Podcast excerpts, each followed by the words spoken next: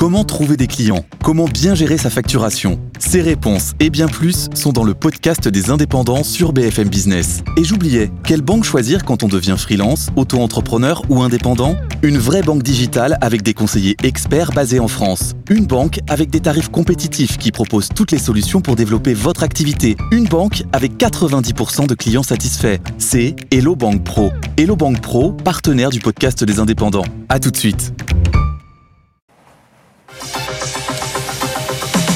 BFM Business, BFM Crypto, le club.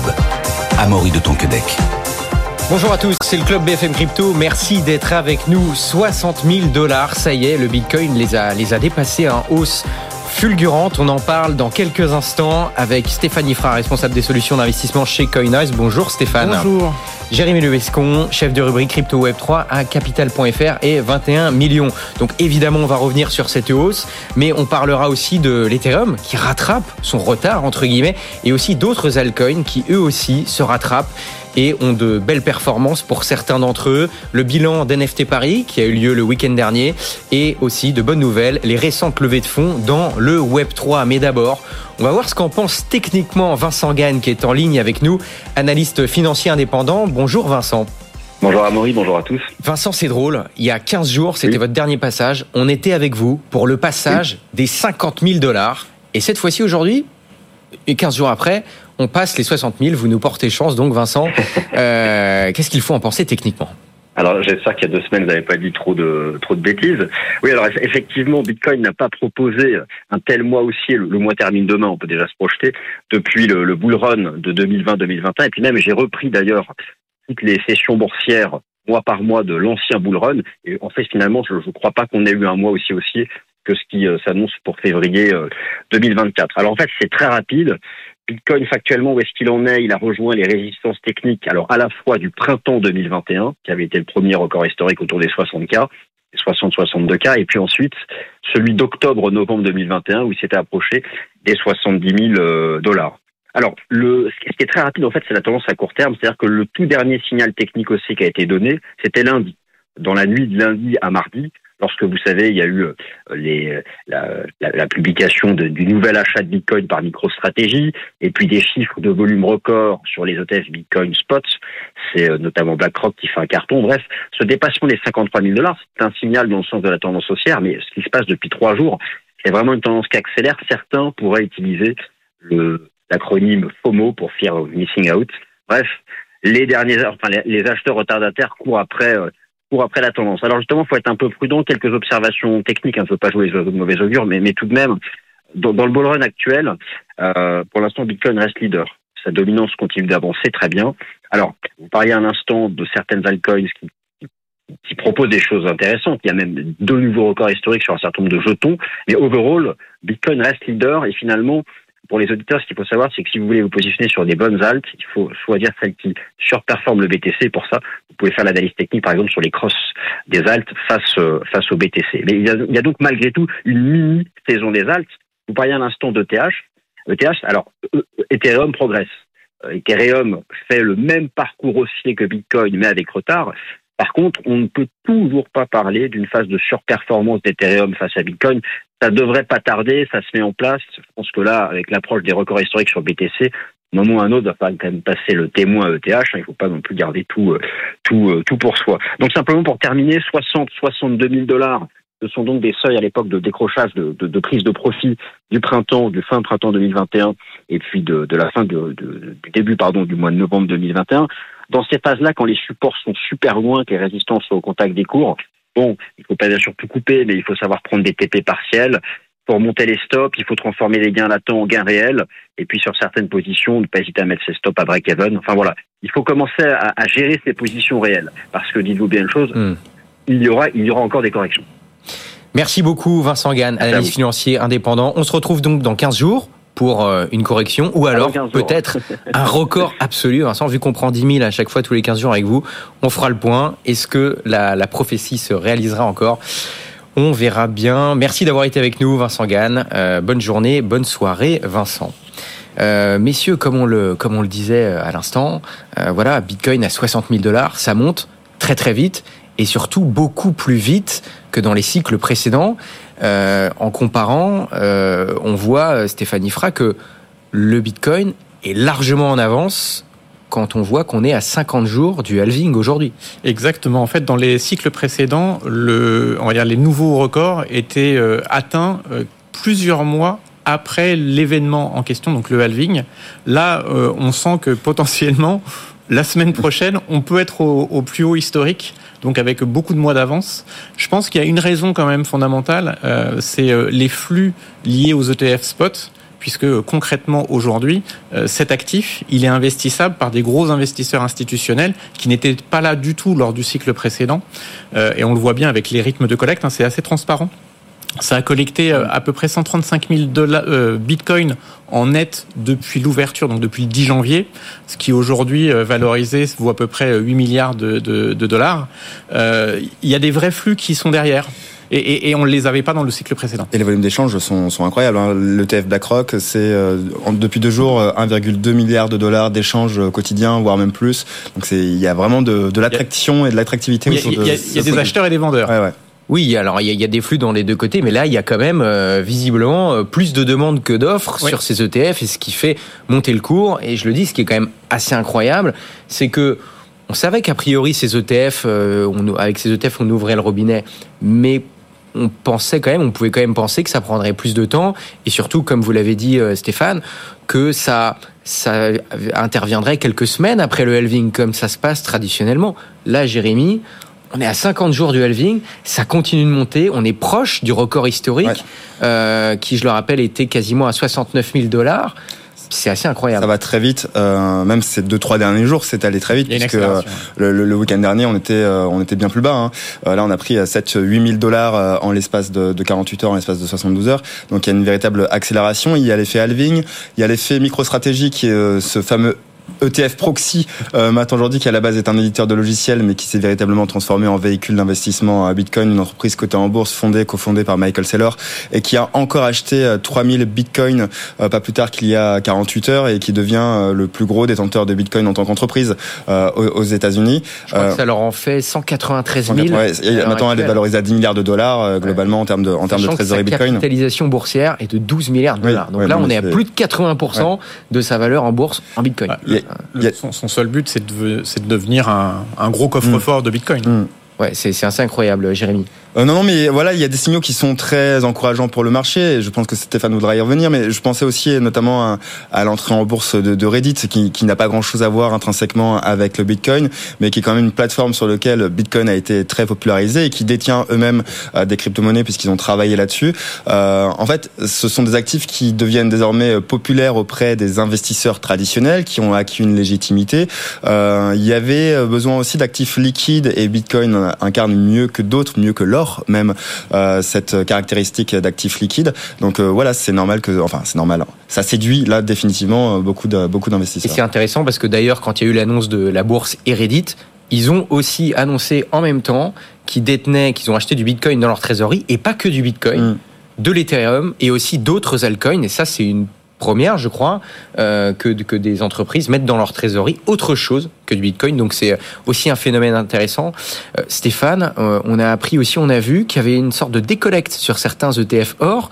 Est-ce que euh, finalement, il n'y a pas des gens qui vendent, qui se dépositionnent entre guillemets de leurs ETF or pour aller vers, selon certains, le nouvel or numérique qu'est le, le Bitcoin bah, C'est vrai que quand on regarde le, le cours de l'or, euh, malheureusement, il fait pas grand-chose, mm. euh, malgré le fait qu'il y ait quand même encore un petit peu d'inflation, malgré le fait qu'il y ait des anticipations de baisse de taux euh, qui étaient intégrées par les marchés. Et donc, en général, l'or n'aime pas trop quand les taux sont élevés. Il y a une sorte de coup de portage associé. Euh, et tout ça fait que, en, finalement, en une journée sur le Bitcoin, potentiellement, vous pouvez gagner une année de gain sur l'or. Bah, euh, là, ces dernières heures, le Bitcoin s'envole seul. Mmh. Exactement.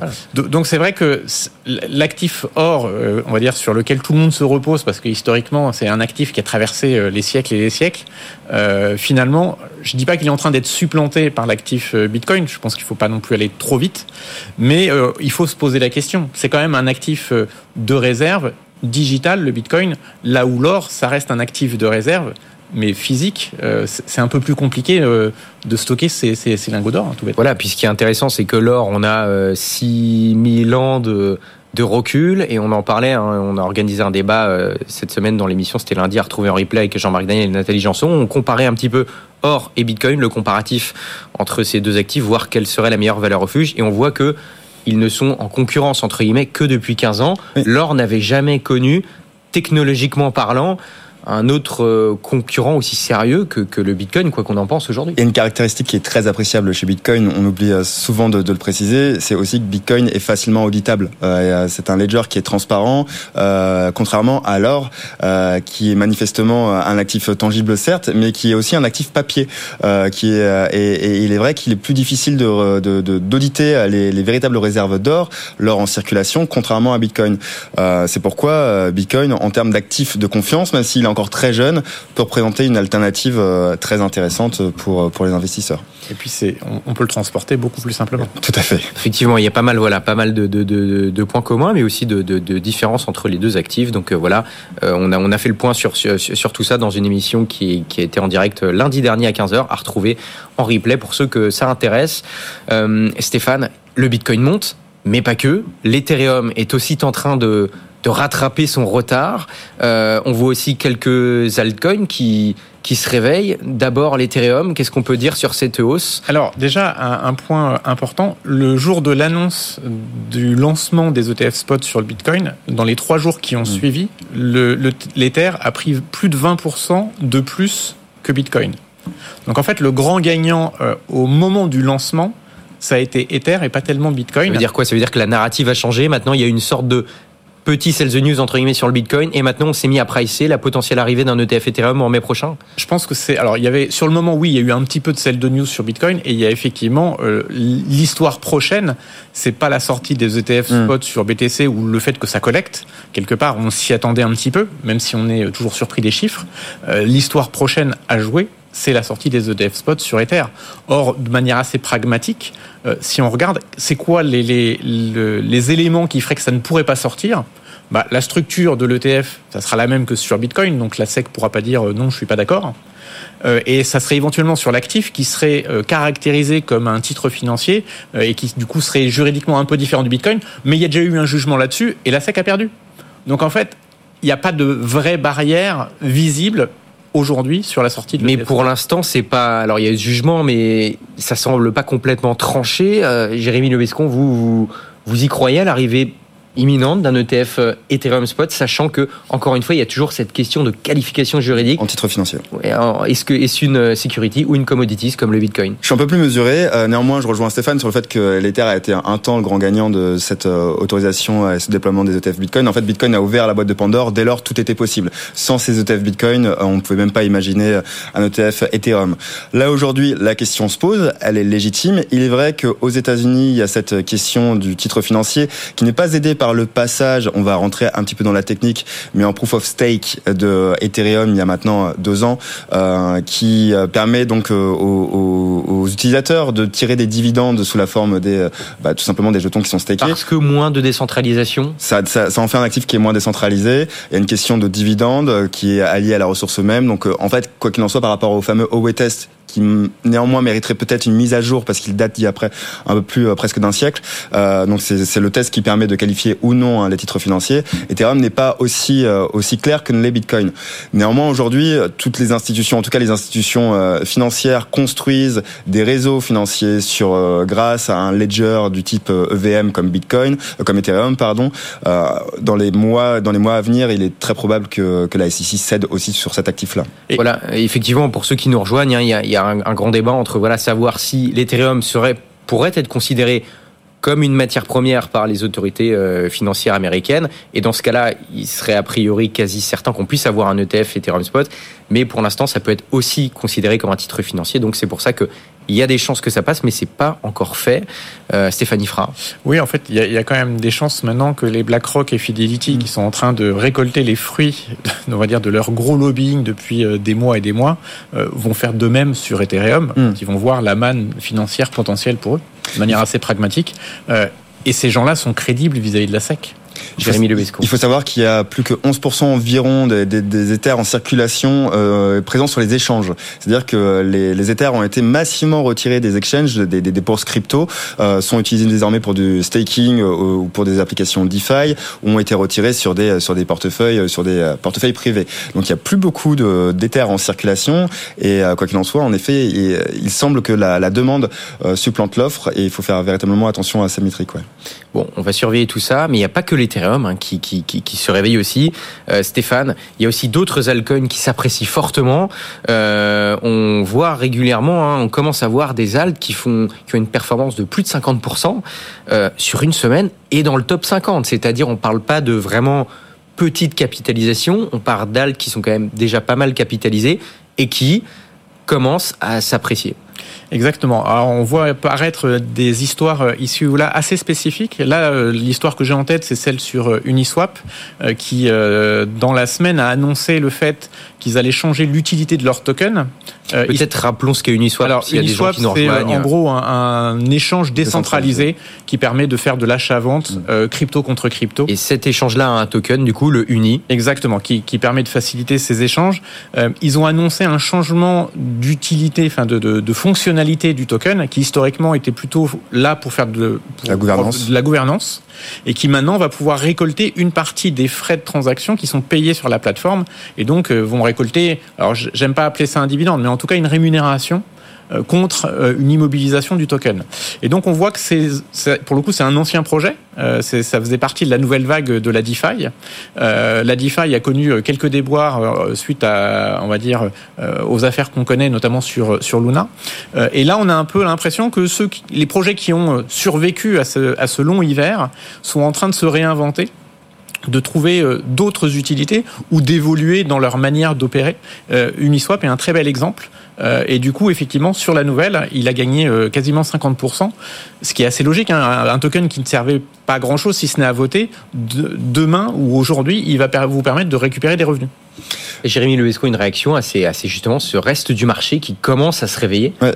Euh, bah en fait, moi j'aimerais plutôt mettre en garde nos, nos téléspectateurs, puisque là on rentre dans la période d'effervescence, d'euphorie, de casino, où pour beaucoup de nouveaux entrants, on peut faire des gains très rapides, et il faut rappeler aussi qu'on peut perdre ces gains très très rapidement, ou voire même perdre ses capitales, euh, ses capitaux pardon. Et euh, il, est, il, est, clair que euh, alors il y a des altcoins, même si on n'est plus à l'époque de, il n'y a que Bitcoin qui existe. Il y a des altcoins qui remplissent une utilité, qui ont un rôle. Il faut pas, il faut pas le négliger. Euh, néanmoins, euh, sur plus de 5000 cryptoactifs en existence, c'est loin d'être le cas pour tous. Et, et pour tous ceux qui seraient tentés de, surfer sur le nouveau token à la mode, ou même parfois d'utiliser des, produits, des effets de levier, comme certains échanges peuvent le permettre, moi, je recommande plutôt la prudence parce que dans ces périodes d'effervescence-là, comme Vincent l'a précisé tout à l'heure, on n'est jamais à l'abri d'une correction. Tout peut aller très vite. Donc euh, là, pour le moment, c'est l'effervescence. Il va y avoir des gains. On le souhaite à tous, mais euh, il faut faire attention au risque également. Effectivement, tout peut arriver. Soyez prudents. Euh, c'est parce que vous pouvez gagner beaucoup d'argent rapidement que vous pouvez aussi en perdre beaucoup rapidement. Donc prudence sur le marché crypto. justement, en parlant d'avertissement, Jérémy Levescon, on a voilà plus de 2000 personnes qui ont déposé plainte ces derniers mois euh, à Paris contre des dirigeants de la plateforme d'investissement en crypto Omega Pro qui a tout simplement disparu qui a disparu. Euh, bon, c'est pas la première fois que ça, ça arrive euh, malheureusement. Euh, c'est une plateforme qui était finalement un système pyramidal qui proposait, je le crois, en tout cas des, des gains et notamment des gains en forex qui étaient qui étaient considérables. Euh, généralement, c'est un premier signe, hein, c'est-à-dire qu'une plateforme qui vous promet des gains, euh, il faut se méfier puisque c'est trop beau pour être vrai, prudent. Ça non, normalement, les, les, gains ne sont jamais assurés, ça se saurait. donc voilà, c'est une plateforme qui, qui a en plus distribué pendant un temps certains de ces gains-là pour rassurer un petit peu sa clientèle. Et il est vrai qu'elle a attiré des, des, des milliers d'utilisateurs, malheureusement, et est partie euh, du jour au lendemain. Euh, à ma connaissance, euh, le parquet financier n'a en tout cas pas encore ouvert euh, ouvert, ouvert d'affaires. Euh, 2000, 2000 utilisateurs ont en effet porté plainte. cette plateforme est assimilée aussi à du blanchiment d'argent associé à OneCoin, qui était un autre projet pyramidal en provenance de Chine. voilà, c'est déplorable. Il faut, c'est encore malheureusement ça ça jette toujours le, de l'ombre sur sur le marché des cryptoactifs. Mais en l'occurrence, comme on le voit, c'est aussi une, une plateforme qui promettait des, des, des, gains au forex. Et, et, et en fait, la, la principale recommandation, c'est aussi de rappeler qu'on a des autorités financières en France, et je pense notamment à l'AMF, à la CPR, qui dressent une liste des établissements qui sont de confiance. Euh, il vaut mieux aller, il faut, faut recommander d'aller d'aller les d'aller les examiner avant de, de, de, faire le moindre investissement. Prudence, l'argent magique n'existe pas. Renseignez-vous quand vous investissez sur une plateforme ou un actif avant toute chose. En tout cas, dans ce cas-là, la justice est saisie et on suivra ça dans les jours et, et semaines qui viennent. Euh, bon, on parle des cryptos qui, qui, ont monté, mais il y a aussi un marché qui se réveille. Jérémy, c'est c'est euh, le marché des NFT. Et d'ailleurs, le week-end dernier, on a eu la grand-messe la grand-messe des mmh. NFT euh, à Paris avec NFT Paris, euh, 17 000 personnes hein, au Grand Palais éphémère quand même. Est-ce qu'on peut faire un, un bilan de cet événement 17 000 personnes, euh, c'est pas rien. Euh, NFT Paris, en tout cas, c'est euh, c'est implanté comme aujourd'hui une référence euh, mondiale. Enfin, en tout cas, ce sont les mots de, de son fondateur qui s'est d'ailleurs exprimé dans nos colonnes sur, sur capital.fr. il est vrai qu'il y a de la concurrence sur ce marché-là, sur ce marché des conférences Web 3, NFT, blockchain. Et en tout cas, il y a, y a pas de comparaison avec NFT New York. Je ne sais pas si certains d'entre vous y sont passés, mais qui ressemble véritablement à une opération mercantile. NFT Paris a réussi à rassembler 17 000 personnes et dont des leaders du secteur, aussi des artistes. En soi, c'est une surprise et enfin c'est une surprise, c'est surtout un succès euh, et surtout ça a permis d'agglomérer au sein de Paris euh, une 150, 150, 150, 170 événements consacrés au NFT dans toute la ville. Pendant une semaine, euh, Paris est devenu la capitale du NFT avec des galeries qui ont ouvert des, des expositions éphémères, des artistes qui ont ouvert également leur, leur, leur lieu éphémère, des marques et, et, et pendant une semaine, Paris est devenu une capitale de cette technologie qui est révolutionnaire pour les artistes qui est aussi révolutionnaire pour de nombreuses entreprises. On a d'ailleurs vu sur euh, NFT Paris des entreprises comme LVMH, on a également vu Tesla, on a vu Pernod Ricard. Donc ça veut dire que cette technologie-là parle quand même dans ces euh, dans ces corporations. Euh, à voir la suite également, puisque euh, Alexandre Tsidenkov, le cofondateur, a des ambitions d'en faire une sorte de South by Southwest euh, parisien. quoi qu'il en soit, en tout cas, ça donne de ça donne de l'espoir pour ce secteur qui a quand même beaucoup morflé, il faut le dire, au cours de ces deux dernières années, notamment en raison du marché crypto, puisque les deux sont quand même relativement corrélés. Pour le moment, ce marché d'ailleurs des NFT n'a pas encore repris euh, autant de couleurs et euh, n'a pas encore euh, les mêmes liquidités qu'il y a sur le marché crypto. Peut-être qu'il faut s'attendre d'ailleurs par la suite à, un déferlement de, ces liquidités-là. Justement, pour finir sur le marché, Stéphanie Fra, donc on voit que les, NFT reprennent doucement, mais bon, on n'a pas repris autant de couleurs. Jérémy vient de le dire que, que le Bitcoin. Dans les cycles précédents, on avait Bitcoin qui monte, puis Ethereum, puis le reste des altcoins. C'est ce qui est en train de se passer là. A priori, est-ce que, est-ce que ce, ce prisme-là est en train de se répéter pour ce cycle Alors, euh, souvent, les meilleures projections, c'est on observe ce qui s'est passé euh, avant. Euh, c'est en général là-dessus que se basent la plupart des analystes. Effectivement, quand on regarde un peu le, le mécanisme, l'argent, il arrive sur le Bitcoin. Pourquoi? Parce que c'est le, en gros, c'est la vitrine. Euh, c'est ce qui rassure les gens. Une fois que l'argent il est investi sur du Bitcoin, à un moment donné, on se dit bon bah qu'est-ce que je vais en faire? Le Bitcoin a pas mal monté. Est-ce que je peux investir ailleurs? Et c'est à ce moment-là qu'en fait vous revendez une partie de votre Bitcoin pour acheter d'autres choses. Et euh, dans le cadre des cryptos, vous achetez pas des actions avec votre Bitcoin, mais vous allez plutôt acheter d'autres cryptos. Et c'est comme ça qu'on peut expliquer, on va dire, le cycle des, des all qui arrive souvent en décalage par rapport au Bitcoin. Le Bitcoin, c'est vraiment celui qui attire les flux extérieurs, on va dire en euros ou en dollars et ensuite ça se déverse côté euh, Alcoin et Ether. Euh, là, je pense qu'effectivement, on devrait avoir euh, Ether alors moi, je, je, je, tiens à ma, à ma, à ma dynamique sur mmh. le, au moins sur la spéculation de, de la sortie de l'ETF spot euh, sur Ether. Euh, mais je pense qu'il ne faut pas négliger les, les autres altcoins. Je pense pas qu'il y ait une grosse décorrélation entre Ether et les autres altcoins. Je pense que c'est un, un, groupe qui a historiquement euh, pas mal bougé ensemble. Et on l'a vu en fin d'année dernière. Euh, il y a eu un gros rattrapage des altcoins, là où Ether était un petit peu plus fébrile, euh, si je puis dire. on a eu quelques grosses altcoins mmh. de le top 50 qui ont gagné 200 300% en, en, deux mois ou trois mois. Alors c'était un gros rattrapage hein, parce que c'est des c'est des coins qui s'étaient euh, on va dire euh, fait euh, beaucoup vendre lors du cycle précédent.